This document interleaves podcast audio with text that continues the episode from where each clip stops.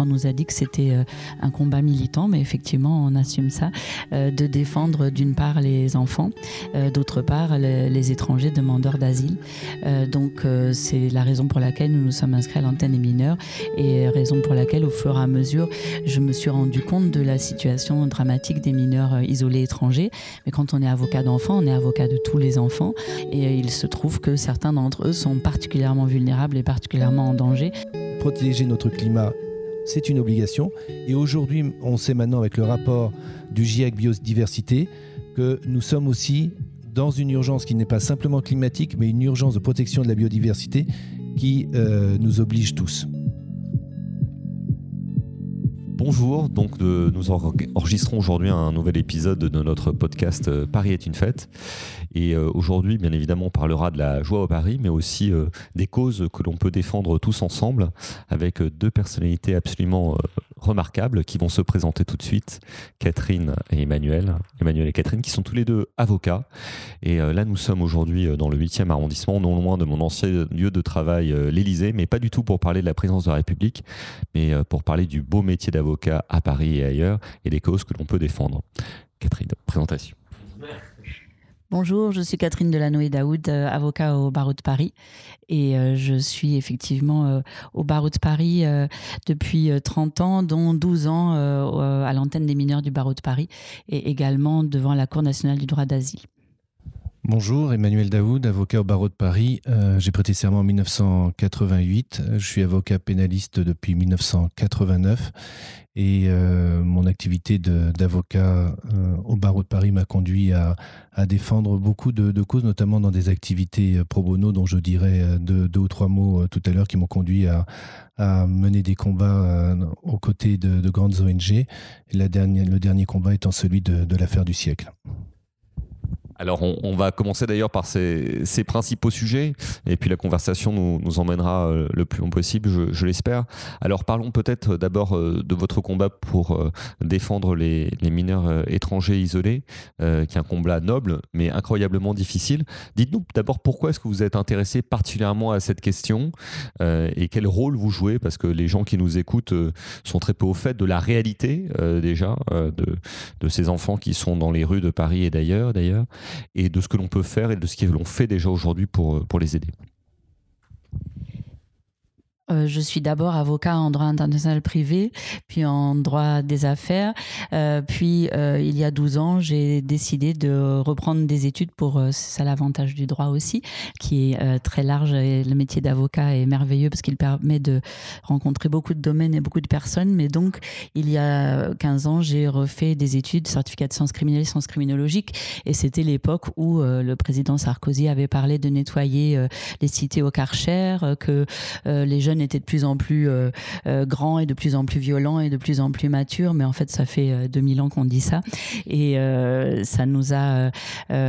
J'ai, avec une autre amie, repris des études et rencontré des juges des enfants et des personnes qui nous ont donné envie de créer notre propre cabinet. Donc, avec une amie qui s'appelle Béatrice de Varay-Sommière, nous avons fondé un cabinet il y a 12 ans dans lequel nous avons décidé, après on nous a dit que c'était un combat militant, mais effectivement, on assume ça, de défendre d'une part les enfants, euh, d'autre part les, étrangers demandeurs d'asile.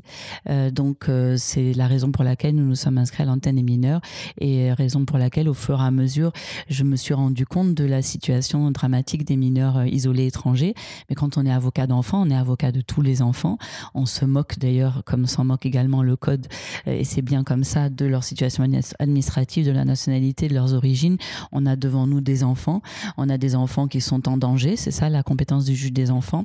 Et euh, il se trouve que certains d'entre eux sont particulièrement vulnérables et particulièrement en danger. Et là, effectivement, euh, arrive le combat pour ces enfants euh, isolés, puisqu'ils n'ont pas de parents sur le territoire, et étrangers, ce qui rend leur vie quand même plus compliquée par la suite. Alors peut-être arrêtons-nous en particulier sur ce sujet. Euh, quelle est la réalité de, ces enfants isolés aujourd'hui euh, à Paris? Prenons le territoire euh, parisien. Est-ce qu'on a des chiffres? Est-ce qu'on sait combien ils sont D'où ils viennent? Et j'imagine qu'il y a une grande variété de situations sur le territoire parisien et selon les enfants. Il y a une grande variété, c'est évident.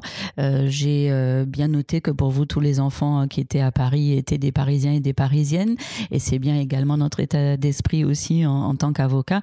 Et c'est bien ce que disent les textes, c'est que l'enfant euh, tout seul, abandonné, est sous la responsabilité du département. Donc Paris étant ville et département, si on trouve un enfant dans une rue à Paris, on doit s'en occuper. la difficulté, comme vous le savez, et c'est malheureusement une réalité depuis des années, c'est qu'il n'y a pas seulement des enfants, il y a aussi des adultes. Il suffit d'aller en ce moment porte de la chapelle. On a eu la phase de la bulle dite humanitaire. Enfin bref, euh, les chiffres, euh, on aimerait bien le savoir, mais on sait quand on voit, on croise les parcours, on discute avec ceux qui vont euh, font des maraudes, qu'il y a des centaines de personnes qui sont dans les rues, euh, qui dorment dans les rues, et mais on ne sait pas les chiffres. On sait qu'il y en a des dizaines qui se présentent tous les jours au dispositif d'évaluation, parce que quand on est étranger, on n'est en fait pas tout à fait comme tous les autres enfants. Il faut d'abord prouver qu'on est un enfant, et ça c'est très compliqué. Mais surtout quand on a par exemple 17 ans et que on peut peut-être en avoir 17 euh, euh, ans et demi, mais n'empêche que c'est jusqu'à 18 ans qu'on n'est pas est protégé en tant qu'enfant, et c'est logique, mais euh, c'est comme ça, et c'est comme ça qu'on doit d'abord prouver sa minorité avec un dispositif d'évaluation qui s'appelle le DEMI. Et donc, combien de, de dizaines d'enfants se présentent là tous les jours? Je ne peux pas vous le dire. Combien en sont rejetés sans entretien d'évaluation en violation des textes? Je ne peux pas vous le dire. Ce que je peux vous dire, c'est le nombre d'enfants qui sont pris en charge par Paris, qui n'est pas un nombre anodin. Paris est quand même euh, l'un des départements de France, si ce n'est le département qui est le plus généreux dans l'accueil, y compris dans l'accueil ensuite, la prise en charge au titre de contrat jeune majeur. Le fait est malheureusement qu'il y a quand même en permanence à peu près 200 enfants, 200 enfants, 300 enfants qui dorment dans les rues de Paris euh, toutes les nuits, euh, qui, euh, pour certains d'entre eux, ont la chance de rencontrer des bénévoles, des associations, des personnes qui les prennent en charge, mais qui ne sont pas des personnes agréées par l'aide à l'enfance, qui sont pour la plupart bienveillants, on s'en réjouit, mais malheureusement, ceux qui savent très bien les prendre en charge, c'est les réseaux, c'est ceux qui peuvent les faire disparaître, et c'est pas pour rien qu'il y en a des dizaines qui disparaissent aussi tous les jours des radars de la protection de l'enfance parce que tout simplement, euh, ils sont épuisés, ils sont psychologiquement de plus en plus fragiles. On en voit arriver de plus en plus abîmés. Et ce qui est vraiment terrible et insupportable en tant qu'être humain et euh, comme avocat encore plus, bien sûr, c'est de se dire que euh, ces enfants, après tout ce qu'ils ont déjà subi, continuent à subir une maltraitance ici à côté de chez nous, dans notre ville à Paris qui est évidemment euh, très dur et j'avais eu l'occasion de, le dire et de l'écrire dans, des textes que j'avais publiés l'année dernière, c'est que ce sont des enfants parisiens, ils sont dans nos rues et finalement euh, on, on a parfois l'impression qu'ils sont cachés à notre regard ou qu'on ne veut plus les voir ou alors qu'on nous les cache.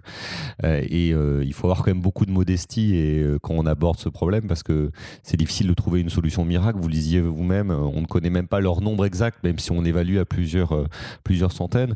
Mais je vais néanmoins vous poser la question quand on, prétend ou qu'on veut être euh, euh, maire de Paris ou de n'importe quelle autre ville, on veut régler tous les problèmes. Et, celui et notamment celui-ci. Pourquoi? Euh, Parce que j'estime qu'on ne peut pas être crédible dans l'approche d'une politique au niveau local si on ne peut pas résoudre le problème qui apparaît le plus évident, des enfants qui les sont laissés eux-mêmes dans la rue. Donc une fois qu'on a dit ça, malheureusement, on ne dispose pas de, de baguette magique et il faut avoir l'humilité de se dire que ça prend du temps, même s'il y a, même s'il y a urgence. Donc de quoi manque-t-on et qu'est-ce qu'on pourrait faire de plus, même si, comme vous l'avez dit, Paris fait déjà beaucoup? Euh, on pourrait faire une, longue liste de ce qu'on pourrait faire. On fait déjà des choses pas si mal, mais il y a des choses qu'on fait vraiment euh, pas bien du tout. Je me permets aussi de, pour rendre les choses un peu plus concrètes, peut-être, euh, de vous dire qu'effectivement, il y a beaucoup de jeunes avec des profils très différents.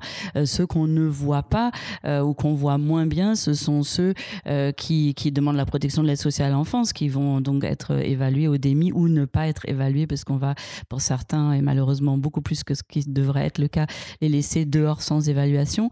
Mais tout cela, déjà, il faudrait les évaluer correctement. Euh, il faudrait, comme vous le savez, dans les textes, il est prévu cinq jours euh, de mise à l'abri pendant l'évaluation euh, pour, en vue de l'évaluation. Et ça, c'est les textes qui, l'indiquent que le président du conseil départemental a pour obligation d'offrir une mise à l'abri en attendant ou dans le but de l'évaluation et l'État rembourse cinq jours d'évaluation.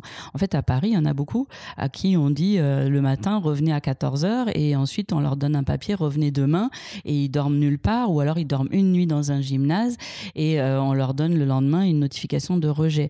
Donc les cinq jours, le compte n'y est pas. Euh, le cinq jours, c'est un minimum à mon sens, mais bon, après, il y a peut-être un problème de budget aussi, mais on fait même pas les cinq jours. Euh, donc moi, je vois des jeunes qui qu'on met même dehors sans évaluation du tout, et à qui on dit allez voir les avocats au tribunal pour enfants. Donc combien arrive au tribunal pour enfants? Moi, je sais combien on en reçoit chaque semaine. Il y en a à peu près euh, selon les semaines parce qu'il y a des moments où les traversées sont plus ou moins euh, périlleuses et où il y en a plus ou moins euh, qui arrivent. Les traversées, je parle du désert d'Afrique, de l'Europe, de la mer Méditerranée, de, et puis de, toute l'Europe ou de la frontière italienne vers la France. Mais c'est vrai que selon les semaines, on a entre 50 et 80 jeunes qui demandent à l'antenne des mineurs à ce qu'on saisisse le juge pour enfants. Combien y en a-t-il qui ne viennent pas, qui pas le chemin, qui sont repris en charge autrement, je ne peux pas vous le dire. Mais ça, donc, c'est ceux qui demandent tout simplement à pouvoir aller à l'école. S'il vous plaît, je voudrais aller à l'école. Euh, s'il vous plaît, je, n'en peux plus de dormir dans la gare. Euh, je suis fatiguée, je suis épuisée, j'ai peur, j'ai peur tout le temps. Euh, j'ai perdu mes documents, on me les a arrachés dans la gare. des gens me donnent des coups de pied, d'autres m'hébergent une nuit, mais ils me disent que puisqu'ils m'hébergent, bah, ça doit être dans leur lit. Il y a beaucoup de configurations différentes. et puis, il y en a d'autres, en revanche, qu'on voit beaucoup trop et qu'on, que certains aimeraient bien voir moins. Ce sont les jeunes dont on dit euh, qu'ils sont les, les, petits Marocains de la Goutte d'Or. Alors, d'une part, ils sont pas tous Marocains, d'autre part, ils viennent pas de la Goutte d'Or, mais il se trouve qu'en ce moment, euh, c'est comme des, des, oiseaux migrateurs, ils viennent un peu euh, dans plusieurs villes, ils vont là où les emmènent souvent les adultes, où, où les adultes leur disent d'aller, ou des copains leur disent d'aller, mais au moment où ils sont parisiens. Donc, ils sont à la goutte d'or souvent, effectivement. Et là, on a combien? On ne parle pas de 1000 enfants, on parle de 20, 30, 40, il y en a eu jusqu'à 60 à un moment. Eux, on les voit beaucoup parce qu'ils sont dans un état totalement euh, défoncés, pour parler familièrement, mais ils sont abîmés à un point qui est effrayant. Ils sont hauts comme trois pommes. Il y en a qui ont 12 ans, 13 ans. C'est vraiment un autre profil, mais qui est très, très préoccupant parce que qu'est-ce qu'ils font ici? Euh, Ils ont fait un long parcours. Manifestement, ils n'étaient pas très bien traités dans leur pays d'origine, qui peut être le Maroc, l'Algérie, la Tunisie. Effectivement, euh, beaucoup viennent du Maroc, mais ils rêvaient probablement, manifestement, d'autres choses. Mais quand on les voit, ils ont beaucoup de compétences. Il y en a qui parlent déjà allemand euh, espagnol, italien. Mais ils sont, euh, à parfois, ils partent à Rennes, ils partent à Marseille. Euh, ils sont très volatiles, mais personne n'a envie de les prendre en charge parce que c'est vrai que c'est compliqué. C'est vrai que on finit par être blasé un peu. Même les juges des enfants disent parfois bah oui, on va le placer, il va il va fuguer demain ou il va fuguer dans une heure. Et puis je l'ai vu moi-même, un jeune, on dit c'est bon, on a trouvé un centre, un foyer. Oui oui madame, oui maître, je, je te promets, je vais y aller. On descend du palais de justice, je voulais juste voir pour de vrai. Et là, il me fait un clin d'œil et il part en courant. Personne ne lui court après, l'éducateur ne lui court pas après, la police ne va pas lui courir après. J'appelle, euh, je prends mon téléphone, j'appelle un des éducateurs de la Goutte d'Or, je lui dis voilà, il vient de partir en courant avec ses claquettes là. Et eh ben une demi-heure après, il m'appelle, il me dit il est arrivé. Je dis bah la place dans le centre, le foyer, elle est là pour lui. Qui va l'emmener? Personne, parce que personne n'a envie de l'emmener. Effectivement, comme tous les enfants euh, euh, très vulnérables, Peut-être ils vont fuguer une fois, deux fois, trois fois, quatre fois. Mais si on se donne les moyens d'aider ces jeunes, et je me dis quand même, une ville comme Paris, on n'est pas capable de gérer 60 gamins.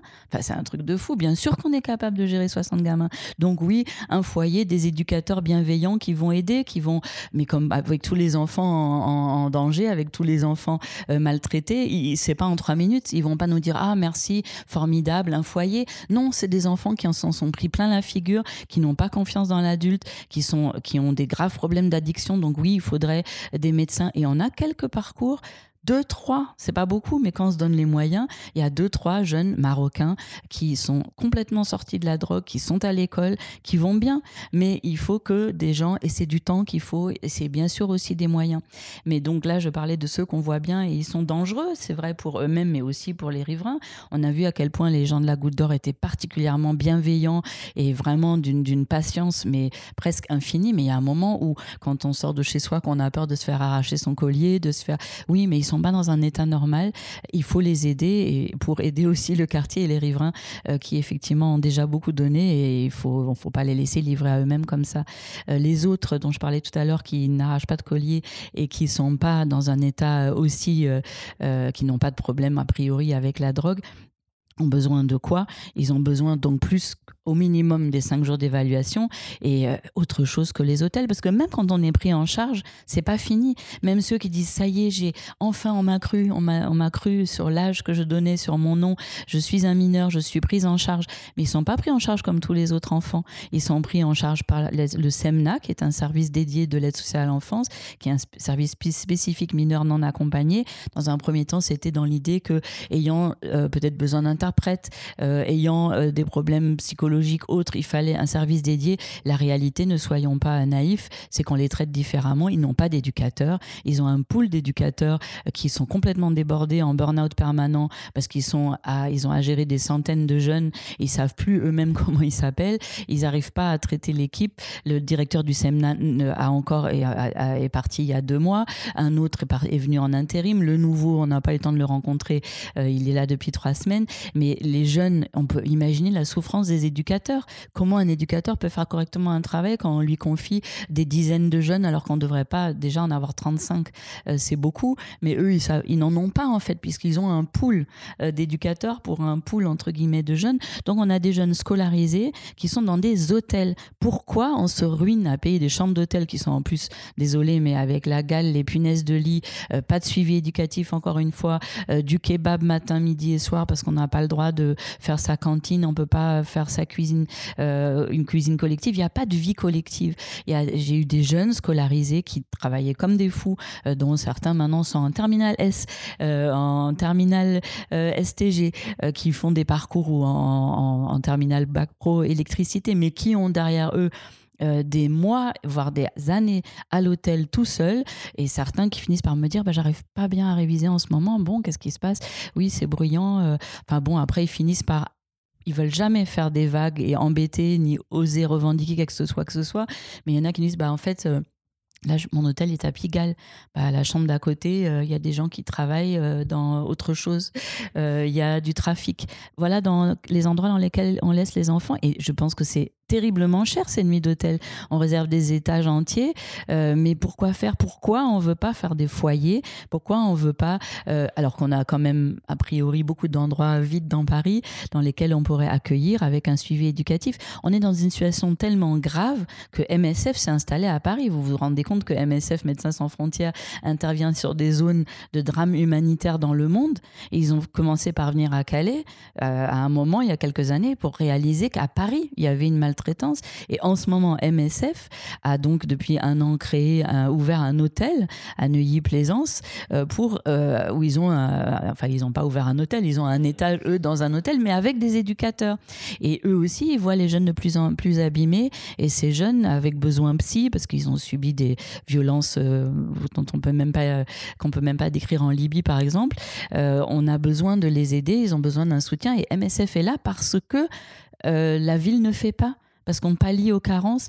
Mais c'est pas à MSF de faire ça. C'est à nous de le faire. C'est à nous les Parisiens, c'est à nous l'aide sociale à l'enfance, euh, les éducateurs de faire le travail euh, qui est d'accompagner tous ces jeunes qui demandent qu'une seule chose, c'est de travailler à l'école et ils travaillent vraiment bien. Ils font des parcours exceptionnel. Tous les professeurs, vraiment, j'idéalise pas, euh, le disent. Euh, c'est des jeunes qui veulent bosser. Là, j'ai un jeune qui a donc passé le bac pro électricité. Là, en ce moment, il est dans les lignes à haute tension. Il travaille énormément. Il paye beaucoup de cotisations de sécurité sociale. Il, ne demande que ça, de partager la vie euh, de tous les Parisiens mais après, ce qui est compliqué pour eux, c'est qu'il faut trouver un appartement à Paris, un logement. Et là, on est comme tout le monde. C'est difficile et ils sont là aussi, souvent livrés à eux-mêmes dans cette recherche quand on en sera arrivé au dernier point, c'est-à-dire que euh, ces enfants qui ont été euh, à la rue, euh, abandonnés, laissés eux-mêmes, auront les problèmes des classes moyennes parisiennes, on pourra se dire que finalement, ça sera presque des, problèmes normaux de Parisiens. Le plus essentiel, évidemment, c'est de, travailler sur tout ce que vous avez dit. J'ai quasiment rien à rajouter parce que vous, avez, décrit la situation avec beaucoup d'énergie, mais aussi de nuances, ce qui est vraiment appréciable. Il y a une des situations dont vous n'avez pas parlé, euh, parce que souvent aussi on la voit dans la rue, sans savoir nécessairement quel est le statut de ces personnalités, c'est les, des enfants qui se retrouvent avec leurs parents ou des gens qui peuvent apparaître à des réseaux. Alors parfois, euh, Nicolas Sarkozy disait que c'était euh, des Roms et il avait, on va dire, j'allais dire stigmatisé, en tout cas pointé du doigt une population en particulier. Mais là aussi, quand on regarde dans le détail, on se rend compte qu'il y a une grande variété de situations. Certains ont des parents, d'autres n'en ont pas. Comment est-ce qu'on fait pour aborder cette dimension du problème parce que là, on a des mineurs qui sont dans des situations très difficiles, qui nous semblent à tous inacceptables, mais on ne sait pas comment traiter ou appréhender je pense que vous devez, comme moi, être choqué quand vous voyez des familles dans la rue avec des très jeunes enfants euh, euh, qui se présentent peut-être comme syriens ou on ne sait pas. Et en fait, on c'est pas la question. Euh, la question, c'est comment c'est possible que des familles avec enfants restent et comment on les aide. Eh bien, je n'en sais rien parce que moi, j'ai beau être avocat au barreau de Paris et je suis co-responsable du pôle mineurs isolés étrangers, mais les ces familles-là, je, je ne les vois pas au tribunal. Donc, je suppose que ces enfants ne voient pas de juge des enfants, ou alors s'ils envoient, c'est sans avocat. Euh, c'est vrai qu'en assistance éducative, la présence de l'avocat n'est pas obligatoire, sauf si elle est demandée par l'enfant ou demandée par les, par les parents pour l'enfant. Mais euh, c'est vrai que souvent, je me pose la question, je me dis, c'est pas possible euh, que la ville de Paris, pour de vrai, ne fasse rien pour ces familles. Donc, j'espère qu'ils font quelque chose, mais je sais pas vous dire quoi. je pense pas qu'une solution serait d'enlever les enfants aux parents, parce que parfois les gens disent, mais ces enfants devraient être à l'école plutôt que d'être en train de mendier. On est bien d'accord. Mais il y a des associations comme Hors la rue, par exemple, qui font un travail euh, exceptionnel, euh, comme d'autres associations, mais je pense notamment à eux, auprès de ces enfants qui sont pas totalement isolés, mais dont on n'est pas très sûr de la bienveillance des adultes qui les accompagnent, la bienveillance ou euh, est-ce que c'est vraiment leurs parents ou pas? Vous savez, vous vous rappelez le film Police où on voyait les enfants, euh, on en a vu certains. On voit moins en ce moment dans le métro les petits groupes là d'enfants euh, dont on dit qu'ils sont roms ou roumains, mais personne ne sait vraiment, qui dans le film on le voyait ça correspond à une réalité aussi, devaient rapporter un, certains montants tous les soirs, sinon ils se faisaient tabasser. Et euh, c'était pas. Ils nous disent toujours, eux, on les voit au tribunal pour enfants. Hein les gamins, euh, euh ils, nous disent jamais euh, ce qu'il en est. Ils nous disent oui, oui, je vais au foyer et puis après ils fuguent. en réalité, ils disent toujours j'ai ma grand-mère dans une caravane à Saint-Denis, mais il n'y a pas d'adresse.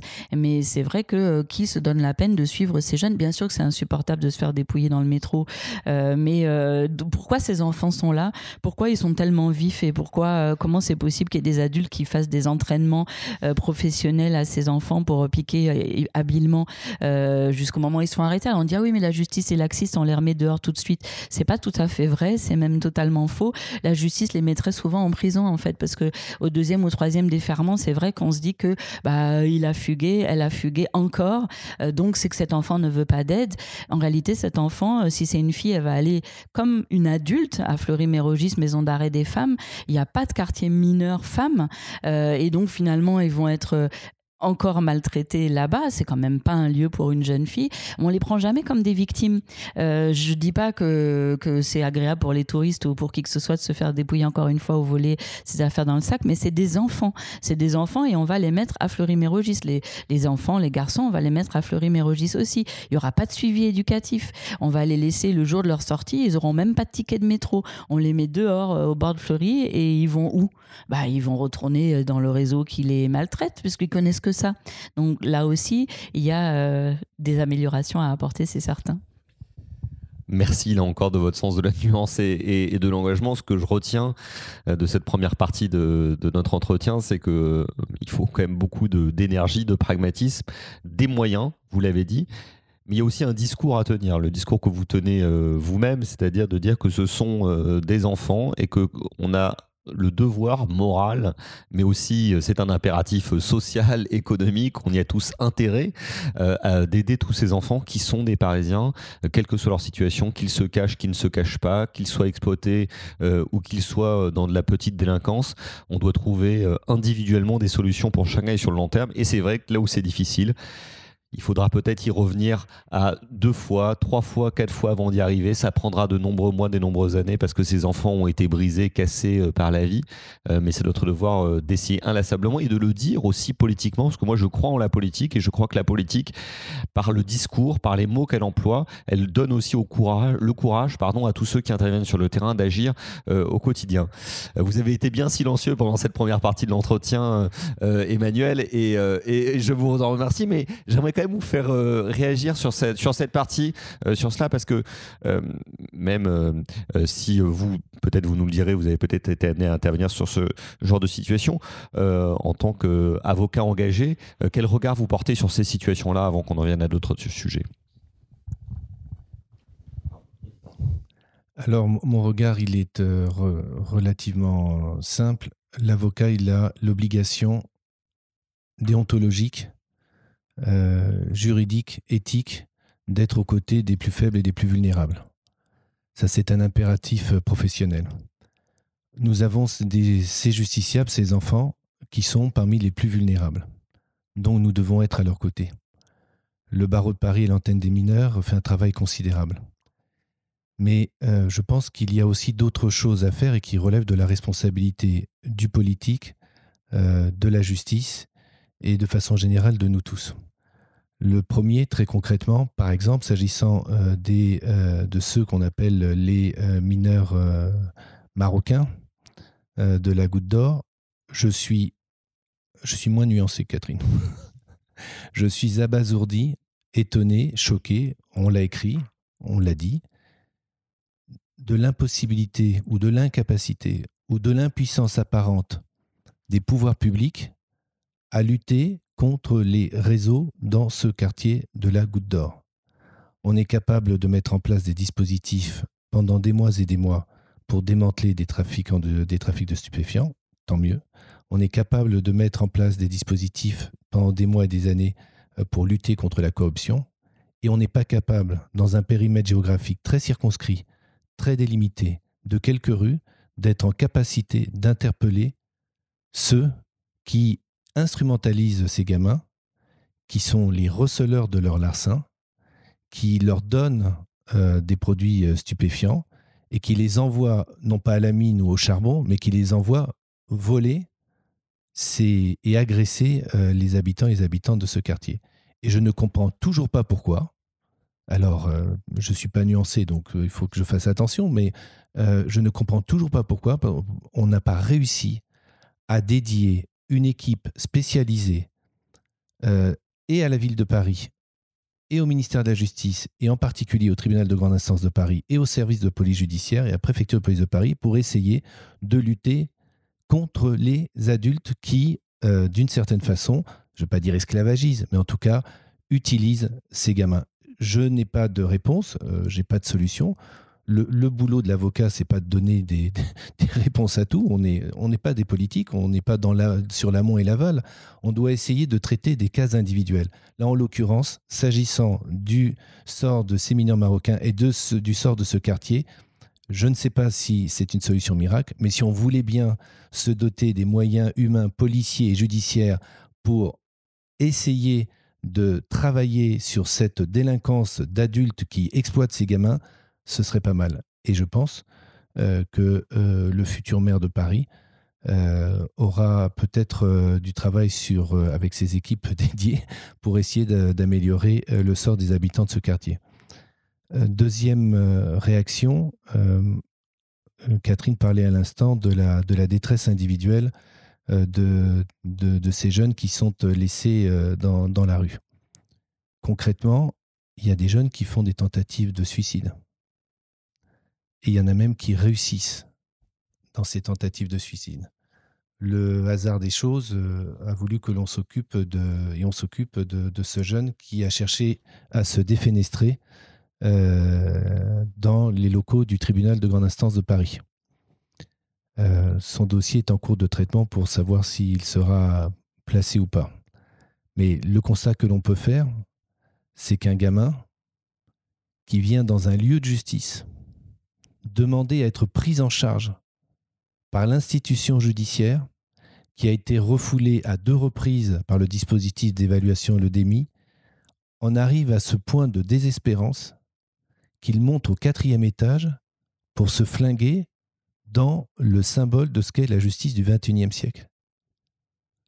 Et moi, comme avocat, euh, comme citoyen, euh, je, suis mais non seulement indigné, mais je suis extrêmement triste qu'on ne soit pas en capacité de, prévenir ce genre de choses et que, en dépit des efforts qui sont faits, rien n'est prévu au sein de ce tribunal pour accueillir de façon suffisamment digne et sécurisée euh, des gamins euh, qui sont euh, en situation de désespoir parfois très important. Il y en a qui malheureusement réussissent. Et ça nous a conduit, vous parliez de, de, combat, l'avocat, c'est un spécialiste du droit et pour moi, c'est le plus beau métier du monde. Et lorsque l'on essaye d'œuvrer à améliorer les choses, on peut utiliser le droit comme un instrument de progrès social, mais aussi d'un instrument où on interpelle les autorités euh, publiques pour essayer de faire avancer les choses. Très concrètement, ça veut dire quoi? Euh, Il y a un jeune qui s'est euh, suicidé en se jetant dans, la Seine. Ce jeune, il avait été pris en charge difficilement. Il avait été placé, c'est ce que disait Catherine à l'instant, on l'a mis dans un hôtel où il est resté seul. On savait qu'il était en détresse psychologique on savait qu'il devait avoir un suivi, un suivi psychologique et psychiatrique, parce que son parcours, c'est un jeune Pakistanais, était un parcours de souffrance d'horreur. Il avait été torturé dans son pays, est arrivé après quasiment un an d'errance à Paris, et tout de suite, immédiatement, on, s'est rendu compte que ce gamin, il allait pas bien. Ben, faute de moyens, faute euh, d'attention, faute de prévenance, en tout cas, le résultat, c'est qu'il s'est flingué. Et donc, on a déposé plainte. Il y a une instruction en cours pour mise en danger de délibéré de la personne d'autrui, homicide involontaire, un délit particulier qui s'applique aux, enfants, qui est le délaissement, laissé à l'abandon en situation de détresse, pour que la question soit posée devant la justice de quelles sont les responsabilités, qui, euh, a manqué à ses responsabilités, qui a manqué à ses obligations? Alors peut-être que cela ne donnera rien, mais en tout cas, le combat aussi se déplace pour les avocats et les avocates sur ce terrain-là pour faire en sorte que ce genre de drame ne se reproduise pas. Et de ce point de vue-là, la ville de Paris a aussi sa responsabilité. Alors, euh, je crois que si l'on veut régler les choses, c'est une situation qui est extraordinairement complexe mais mettons euh, un peu plus d'argent. On manque d'argent, les caisses sont vides, mais mettons un peu plus d'argent pour défendre euh, et garantir la vie des plus vulnérables. Je ne peux que souscrire à, tous ces points. Euh, on a à plusieurs reprises parlé de la question des moyens. Euh, c'est vrai que nous sommes tous attentifs euh, aux finances publiques de l'État et de la ville en, particulier, parce que nous sommes tous contribuables, nous habitions ici ou ailleurs. Et c'est vrai que la ville a une situation paradoxale. Elle a un budget très important, 8 milliards d'euros en de budget de fonctionnement par an, 1,5 milliard d'euros en investissement. Elle a un endettement qui croît. Pourtant, il y a des marges de manœuvre qu'on a le devoir de trouver, euh, à la fois parce que c'est un impératif euh, moral, citoyen, politique, mais aussi parce que de toute façon, si on ne traite pas ces situations à court terme, comme ça a été dit tout à l'heure, de toute façon, toute notre vie, nous devrons régler les conséquences de la situation non traitée. Donc à la fois, on doit le faire parce que c'est notre devoir de, citoyen, euh, notre devoir d'élu, mais aussi parce que c'est une nécessité. Je me permets d'élargir un peu le sujet, parce que là, je vous remercie d'avoir rebondi sur ce qui venait d'être dit par Catherine, mais vous intervenez en tant qu'avocat et en tant qu'avocat citoyen engagé, je ne sais pas quel terme vous choisirez pour définir vous-même votre, votre pratique de la profession d'avocat, sur bien d'autres sujets, vous l'avez dit tout à l'heure en, pro bono, peut-être pouvez-vous nous, en dire quelques mots, quelles sont les, causes que vous défendez, comment est-ce que vous les choisissez? Et celles qui vous tiennent le, plus à cœur?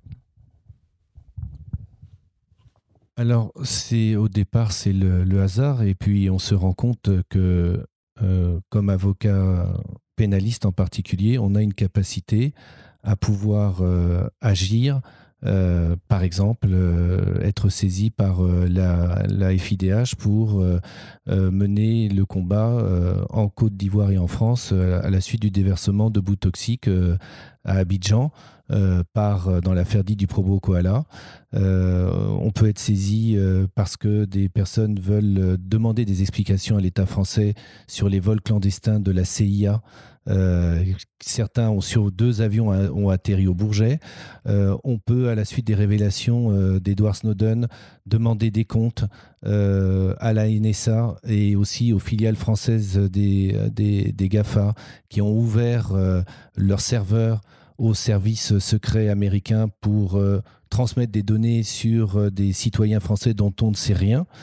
Et puis, euh, tous ces combats, il y a, il y a plein d'avocats et d'avocats du barreau de Paris ou d'autres barreaux qui mènent ce type de combat. C'est la possibilité, encore une fois, d'utiliser le droit euh, comme arme d'interpellation et euh, de, de, progrès. Et parfois, ça, ça, marche. Alors, je parlais d'un dossier, il faut toujours faire très attention de parler d'un dossier qui n'est pas encore terminé. Mais par exemple, l'affaire euh, dite euh, Amesis, qui est la vente par une société française de matériel d'interception de flux Internet au, service du colonel Kadhafi. Euh, ce matériel a été utilisé par la police secrète de Kadhafi pour interpeller des opposants ou même de simples citoyens qui, au travers de chats, disaient des choses désagréables s'agissant du guide suprême. Des personnes ont été interrogées, on leur a demandé pourquoi elles parlaient mal du colonel Kadhafi ou de ses sbires, et lorsqu'elles euh, déniaient, on leur sortait les impressions de toutes leurs conversations. C'est du matériel qui a été euh, vendu par une euh, société française qui est un fleuron de notre écosystème industrialo-militaire. Il y a une information judiciaire qui est ouverte au pôle crime contre l'humanité à Paris. Peut-être que cette personne morale sera renvoyée pour la première fois dans l'histoire judiciaire française devant une cour d'assises. Elle est présumée innocente ainsi que ses dirigeants. Lorsque ceux-ci ont été interrogés, ils ont dit que ce matériel avait été vendu pour permettre à la Libye de lutter contre les pédophiles libyens dont chacun sait qu'ils sont extrêmement nombreux et beaucoup plus nombreux que dans d'autres, d'autres pays. Et lorsque les pouvoirs publics ont été euh, interpellés sur le sujet, la réponse a été c'est pas du matériel de guerre, donc on ne nous a pas demandé notre avis pour donner une licence euh, d'exportation. Le Parlement européen s'est saisi de cela et a imposé aux membres de l'Union européenne de faire changer, de changer de catégorie ce type de dispositif et de considérer que ce type de vente de ce type de matériel devait être soumis aussi à des euh, licences euh, d'exportation et donc une vérification préalable. Voilà un, un, exemple euh, d'une intervention concrète et, positive. Mais la question, par exemple, se pose aujourd'hui, et on verra ce qu'on en fera, de savoir comment euh, la France peut, en connaissance de cause, vendre du matériel à l'Arabie saoudite et aux Émirats arabes unis pour bombarder les populations civiles du Yémen. Là aussi, les avocats euh, ont leur mot à dire. Et euh, je suis le signataire, comme d'autres, d'une tribune euh, ce matin s'agissant du fait que la France, de façon très hypocrite, de façon très hypocrite, puisque M. Le Drian a dit à l'Assemblée nationale que la justice irakienne était un modèle de procès équitable, euh, et, alors que nous savons que les procès durent moins d'une heure, euh, que les euh, accusés ont pu s'exprimer deux minutes chacun, et que le juge a délibéré cinq minutes pour revenir avec une condamnation à mort à la clé, nous sommes plusieurs avocats à avoir dit ça suffit, il faut que la France assume aussi ses obligations. Donc ça, ce sont des engagements, mais qui sont partagés par beaucoup d'avocats et J'apprécie là aussi votre, votre liberté de, ton et votre, votre engagement. C'est vrai que souvent, j'ai pu le voir quand moi-même je travaillais au Quai d'Orsay euh, ou aussi à l'Élysée, on peut avoir tendance à s'habituer, à s'abriter non pas derrière la, la raison d'État, mais une sorte de euh, raison d'habitude de l'État. C'est-à-dire que considérant que les affaires diplomatiques ou industrielles ont toujours fonctionné comme ça, on a toujours fait comme ceci, il y a des alliances régionales, mondiales, etc. Je pense que c'est indispensable de faire œuvre de, transparence et de, questionnement sur tous ces sujets, parce qu'on est dans, un, dans une république un peu particulière, dans laquelle, euh, sur tout ce qui concerne la diplomatie les affaires euh, stratégiques, euh, tout se gère au sein de l'exécutif, voire même de l'administration, sans que la représentation nationale puisse être informée, sans que la justice puisse intervenir. Et c'est formidable que des avocats, vous-même, d'autres aussi, interviennent pour jouer le rôle de lanceur d'alerte, mais aussi mettre dans les prétoires, je l'espère, euh, toutes, euh, toutes ces questions. J'avais aussi envie de réagir sur la question de, dire, du la définition des armes. C'est vrai qu'aujourd'hui, on a un système très contrôlé et réglementé, il faut le reconnaître, sur l'exportation des armes, qu'elles soient lourdes ou légères.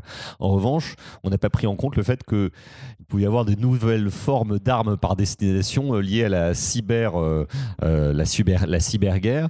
et finalement, tous les réseaux, toutes les technologies qu'on a développées en France, aux États-Unis et partout dans le monde, en Chine, sur ces sujets peuvent être utilisées de façon massive dans le cadre des dispositifs de, surveillance, d'espionnage, de traçage, pour être des auxiliaires euh, de l'oppression, et ça aussi, il faut le, faut le prendre en compte.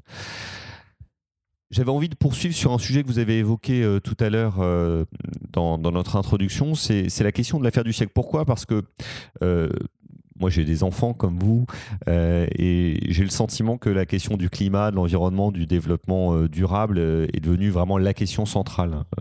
On l'a vu aux dernières élections européennes, mais même au-delà de ça, on l'avait vu dans toutes les compétitions, pardon, toutes les pétitions, pas compétitions, toutes les marches, tous les engagements euh, qui peuvent se dérouler. Donc euh, je veux croire, peut-être parce que je suis un idéaliste, mais j'y renoncerai jamais, qu'il y a quelque chose qui est en train de se passer. Peut-être expliquez-nous de façon pédagogique de quoi s'agit-il cette affaire du siècle? Où est-ce qu'on en est? Qu'est-ce que ça veut dire peut-être de notre société? Et on conclura par là dans quelques instants. Alors là encore, c'est l'exemple de ce que peuvent faire euh, les avocats dans leur, euh, dans leur activité professionnelle. L'État français a pris des engagements à coup de COP21, de protocole de Kyoto, de protocole de Rio, qui l'obligent, qui l'obligent à respecter des, et atteindre des objectifs avec un calendrier particulier s'agissant de l'émission euh, des gaz à effet de serre.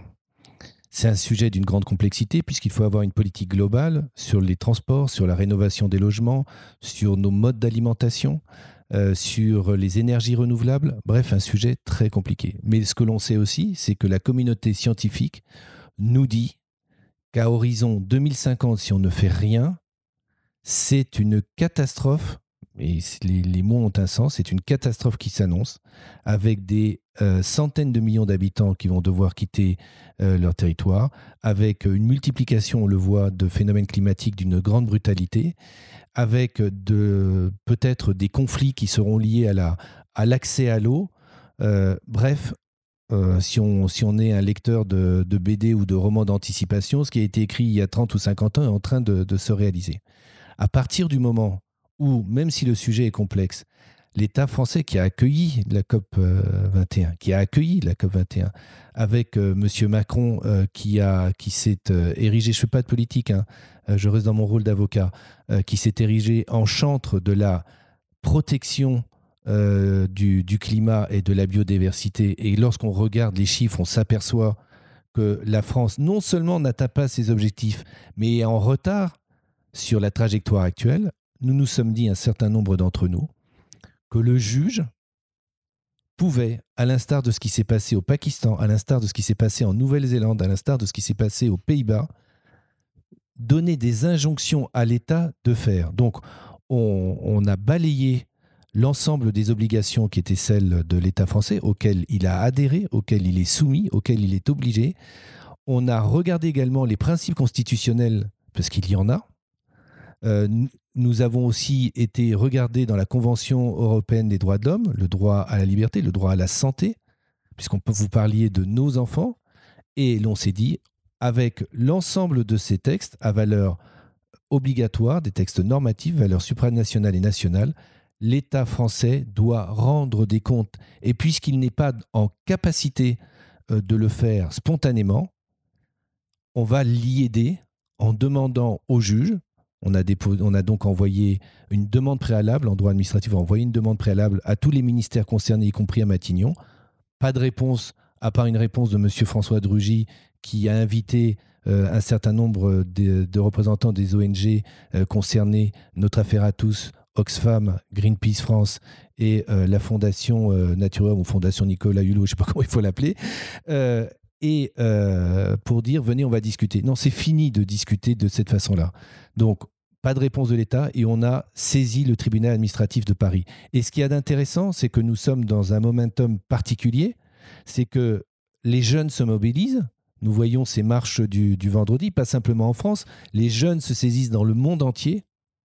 Et la responsabilité euh, des politiques, c'est de faire en sorte de, préserver cette planète. Et de préserver cette planète, ça commence aussi par une politique euh, ambitieuse dans les villes. Alors moi, je, je, ne, vais pas m'attarder sur ce qui se passe euh, à Paris. Je vais même faire euh, un aveu, c'est que plus d'une fois, puisque je roule en voiture et j'emprunte pas les transports en commun, je peste, pour ne pas dire autre chose, face aux travaux et aux bouchons. J'assume ces paradoxes et ces contradictions, mais encore une fois, la justice climatique a un sens et on saisit le tribunal. Protéger notre climat, c'est une obligation.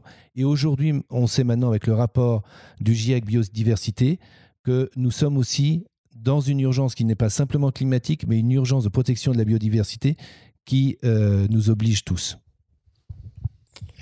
Oui, la, cocotte minute est, en train euh, d'exploser, c'est le moins qu'on puisse dire. On arrive à la fin, on a largement dérivé au-delà du temps qu'on avait prévu, mais c'est une bonne nouvelle, ça veut dire qu'on avait beaucoup de choses à dire et qu'on aurait pu parler encore de certainement de nombreuses minutes et de nombreuses heures. Je vous laisse le mot de la fin, un dernier mot euh, adressé aux Parisiens. Merci aux Parisiens et aux Parisiennes qui accueillent les mineurs isolés étrangers euh, en palliant ainsi aux carences de, la ville et du département. Euh, et merci aux, candidats euh, à la mairie de prendre ce problème à, bras le corps, ce sujet, puisque ça ne devrait pas être un problème d'accueillir des enfants. Merci de, nous avoir donné la parole. Dans la mesure où, euh, où vous avez déjà livré des diagnostics, j'espère que vous trouverez euh, les solutions. C'est le plus difficile et on y travaillera en tout cas. Merci à vous.